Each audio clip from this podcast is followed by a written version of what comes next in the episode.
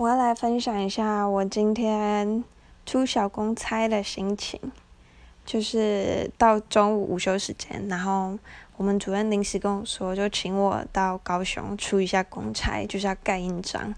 我就说，嗯，好哦，可以偷懒个半天，不错。然后要出发之前，我们的监造就跟我说，哎，出门的时候记得带把伞。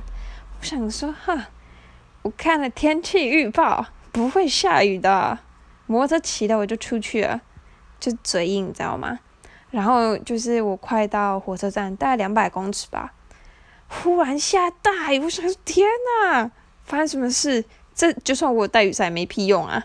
赶快穿上我雨衣，然后就觉得真的是很扯诶。然后因为我还要去停停车场停我摩托车，那这下尴尬了。